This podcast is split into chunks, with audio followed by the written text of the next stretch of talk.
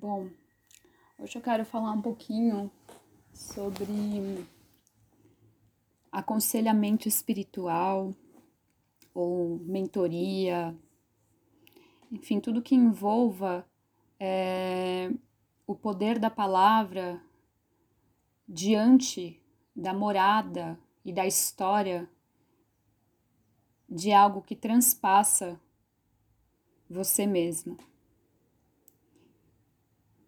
aconselhamento espiritual, mentoria espiritual, tudo isso que a gente vê dentro desse meio de expansão da consciência, autoconhecimento.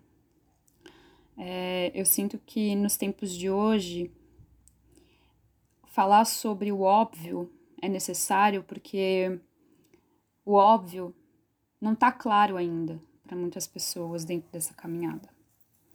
Às vezes a gente vai expandindo, expandindo, expandindo, achando termos até de certa forma mais complexos, mas a gente ainda está falando hoje sobre racismo, né? A gente ainda está falando sobre xenofobia, genocídio, transfobia, que são coisas básicas para se manter a harmonia no meio social.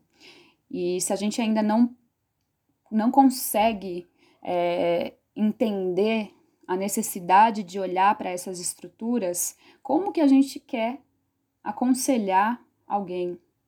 Como que a gente quer ser esse canal que propicia a reflexão para outras pessoas? Bom, eu sinto que tudo que eu vou dizer aqui é um aprendizado que eu fui recebendo durante a minha caminhada dentro é, da expansão da consciência e do autoconhecimento.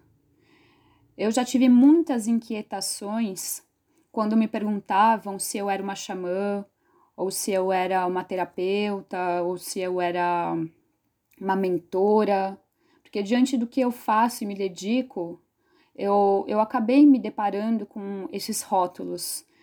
E por mais que eu saiba o poder que cada função de cada pessoa nessa terra tem, porque sim, nós somos, cada um aqui, somos necessários para que de fato a nossa humanidade avance, eu sei que me definir em um único termo limita, inclusive, que eu me sinta apta a mergulhar nas minhas próprias questões internas.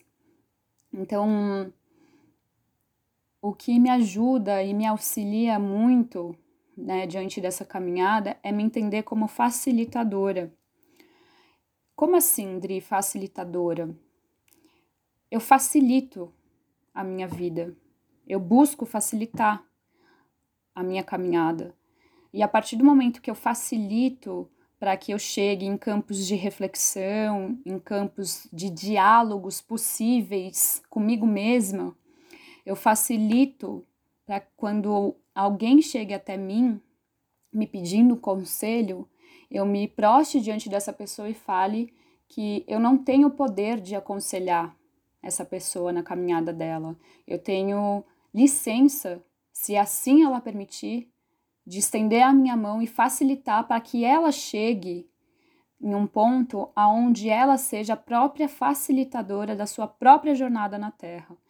E para fazer isso, é, eu não nunca, na verdade, me entendi sendo uma xamã, eu nunca me entendi sendo uma mentora espiritual, apesar de ter feito várias, vários processos de iniciação diante dessa minha caminhada, de busca é, de quem eu sou nessa terra, do que eu vim fazer nessa terra, do porquê eu faço dessa forma e qual que será o meu legado. É, nós ainda precisamos de arquétipos para nos entender, para entender as diversificadas personalidades, subpersonalidades que nos visitam todos os dias, os sentimentos que nos visitam em questões de segundos, os pensamentos que nos atravessam hora a hora. Administrar a si mesmo é trabalhoso. Quem dira ter responsabilidade em administrar a vida do outro. Então, eu sinto que eu retomo minha fala do falar o óbvio, né? Por que, que é importante falar o óbvio? Porque é importante dizer que, independente do cargo, da função que a gente se prostra a seguir nessa caminhada na Terra, é muito importante a gente nunca esquecer o óbvio, que somos todos aprendizes. Isso não quer dizer que eu, como aprendiz, não, não tenho bagagem o suficiente para ensinar, porque eu entendo que o ensinamento ele é passado a partir do momento que você de fato é coerente com os seus pensamentos, com as suas falas e com as suas ações. E a partir desse alinhamento, você passa a inspirar outras pessoas para que elas também possam ser coerentes diante da caminhada delas. Então, é, diante dessa minha fala, é, eu compreendo que quanto mais a gente se apegar e se apegar mesmo à simplicidade das coisas, mais próximos estaremos da nossa ancestralidade.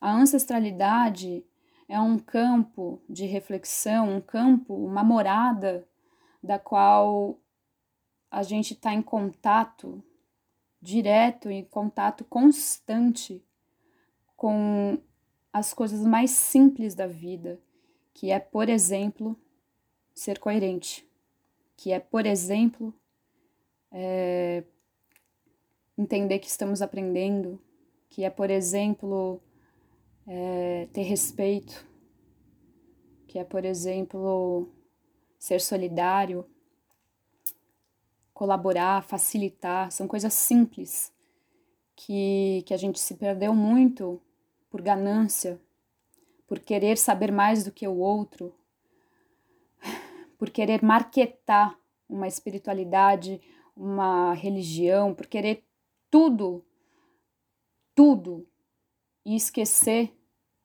que esse vazio, que o nada, esse estado, esse vácuo necessário é, é o lugar onde a gente encontra todas as respostas que a gente precisa para seguir nessa caminhada. Então eu entendo que na minha jornada eu me entendo como facilitadora porque quanto mais eu caminho, mais eu aprendo. E quanto mais eu aprendo, mais eu, eu sei que eu não sei. E isso é óbvio, entende? O quanto é, é mais fácil a gente ir para o simples. Então, eu me pergunto diversificadas vezes no meu dia se eu tenho licença de, de ser facilitadora da minha vida para poder inspirar outras pessoas. E quanto mais eu me entrego para esse vácuo, para esse estado de, de me ouvir e ouvir é, toda essa composição que me forma, é, que dá voz à minha existência, mais eu compreendo o quão é necessário a gente resgatar a nossa ancestralidade. Porque é nesse lugar que a gente aprende a ouvir, é nesse lugar que a gente aprende a, a praticar a escuta. E não é a escuta de um, de um segundo elemento, é a escuta interna mesmo. Então, que a gente possa é, se perguntar se estamos sendo facilitadores da nossa própria vida, para que assim a gente possa inspirar outras pessoas a também facilitarem as suas próprias vidas e assim chegar no óbvio, que é a responsabilidade que cada um tem sobre a sua própria vida, para que a gente possa avançar como humanidade. Eu não tenho responsabilidade em levar é, conhecimento para ninguém. A minha vida, a minha existência, a minha missão não é sobre isso.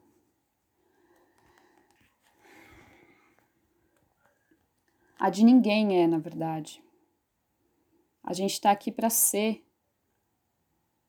A gente está aqui para propagar o bem, para propagar reflexões, trocas, a partir da nossa própria existência. A gente que caminha a nossa própria existência, não o outro. E você, como que tá esse contato com esse vácuo? Se pergunte, você tem sido facilitador da tua própria vida?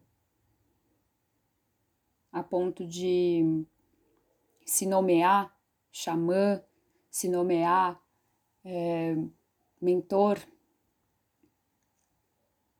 coloque a mão na consciência. É importante. Se você quer dar conselho para outras pessoas, você tem praticado os conselhos que você mesmo vem dando para outras pessoas na sua vida?